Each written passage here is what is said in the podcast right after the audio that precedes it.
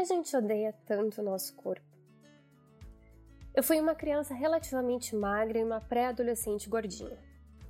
Quando ainda ia a pediatras, meu médico usual estava indisponível e a minha avó me levou a um outro profissional, que era um pediatra bem conhecido na cidade. Ao me examinar, ele disse: Deixa só eu ver esses peitinhos que você tem, se não são só gordura. E me apalpou. E daí ele disse: Ah, não, já tem a bolinha. Isso, para mim, foi tão invasivo e humilhante que a cena nunca saiu da minha cabeça.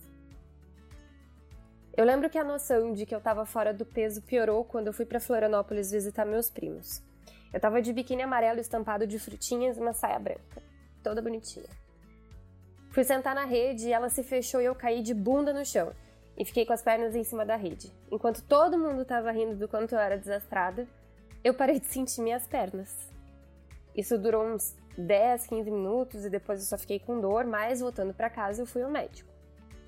E eu tinha quebrado o cóccix.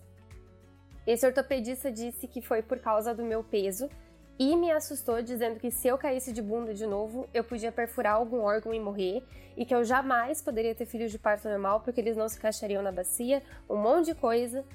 Muito tempo depois eu fui saber que isso não era verdade.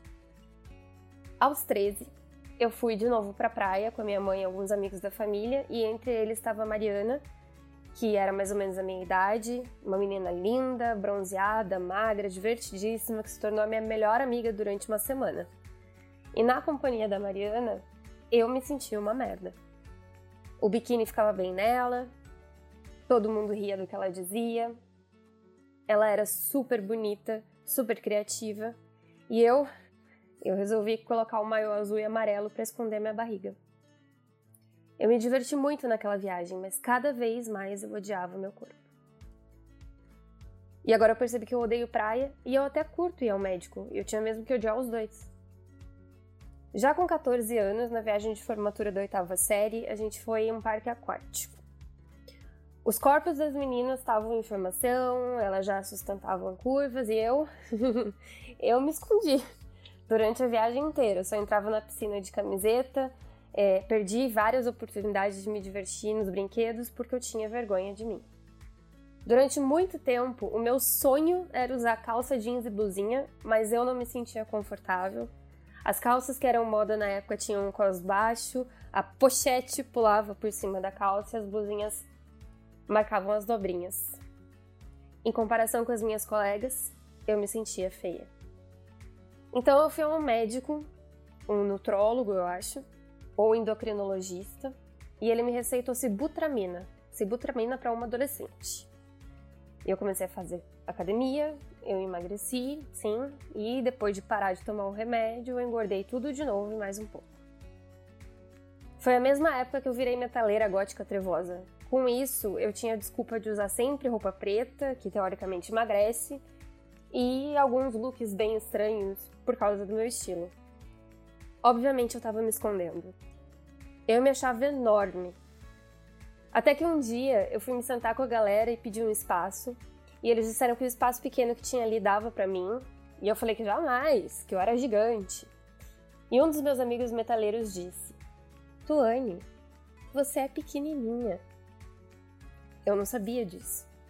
Eu não sabia que eu tinha, sei lá, emagrecido um pouco, talvez, ou, que eu tava, sei lá, criando corpo.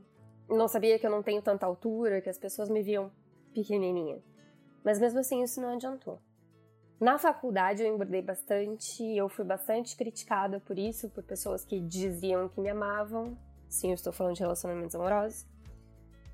Tanto que quando eu descobri que eu tinha uma hernia de hiato, ali no estômago e que eu poderia escolher entre tomar remédio e fazer cirurgia, eu escolhi a cirurgia, porque me disseram que eu ia emagrecer bastante. E isso realmente aconteceu, mas anos depois já tinha recuperado tudo de novo. Para o meu casamento, fiz uma horrível dieta restritiva, contando caloria, para me sentir bem no vestido. Só que depois de uma demissão, eu fiquei bastante deprimida e engordei demais.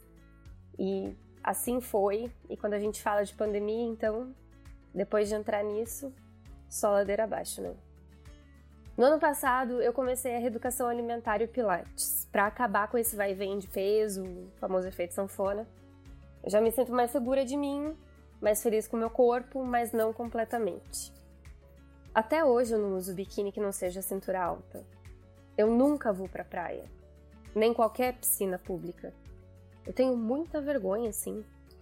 E olha que eu já li, reli e reaprendi muito sobre ser mulher, mas tem certas coisas que eu ainda não aceitei em mim.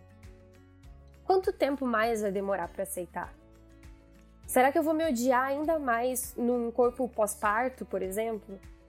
Quantas mulheres se submetem a procedimentos e dietas radicais para se encaixarem em uma perfeição que não existe? É, eu tô tentando. Mas certas cobranças não se vão do dia para noite.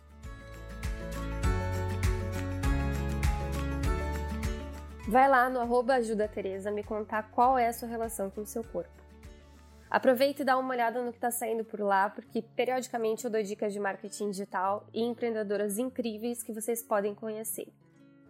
E na semana que vem vocês vão ouvir uma entrevista com uma mulher maravilhosa que tem muito a dizer sobre o quanto o peso não tem nada a ver com como você se sente. Até lá, beijo, amiga!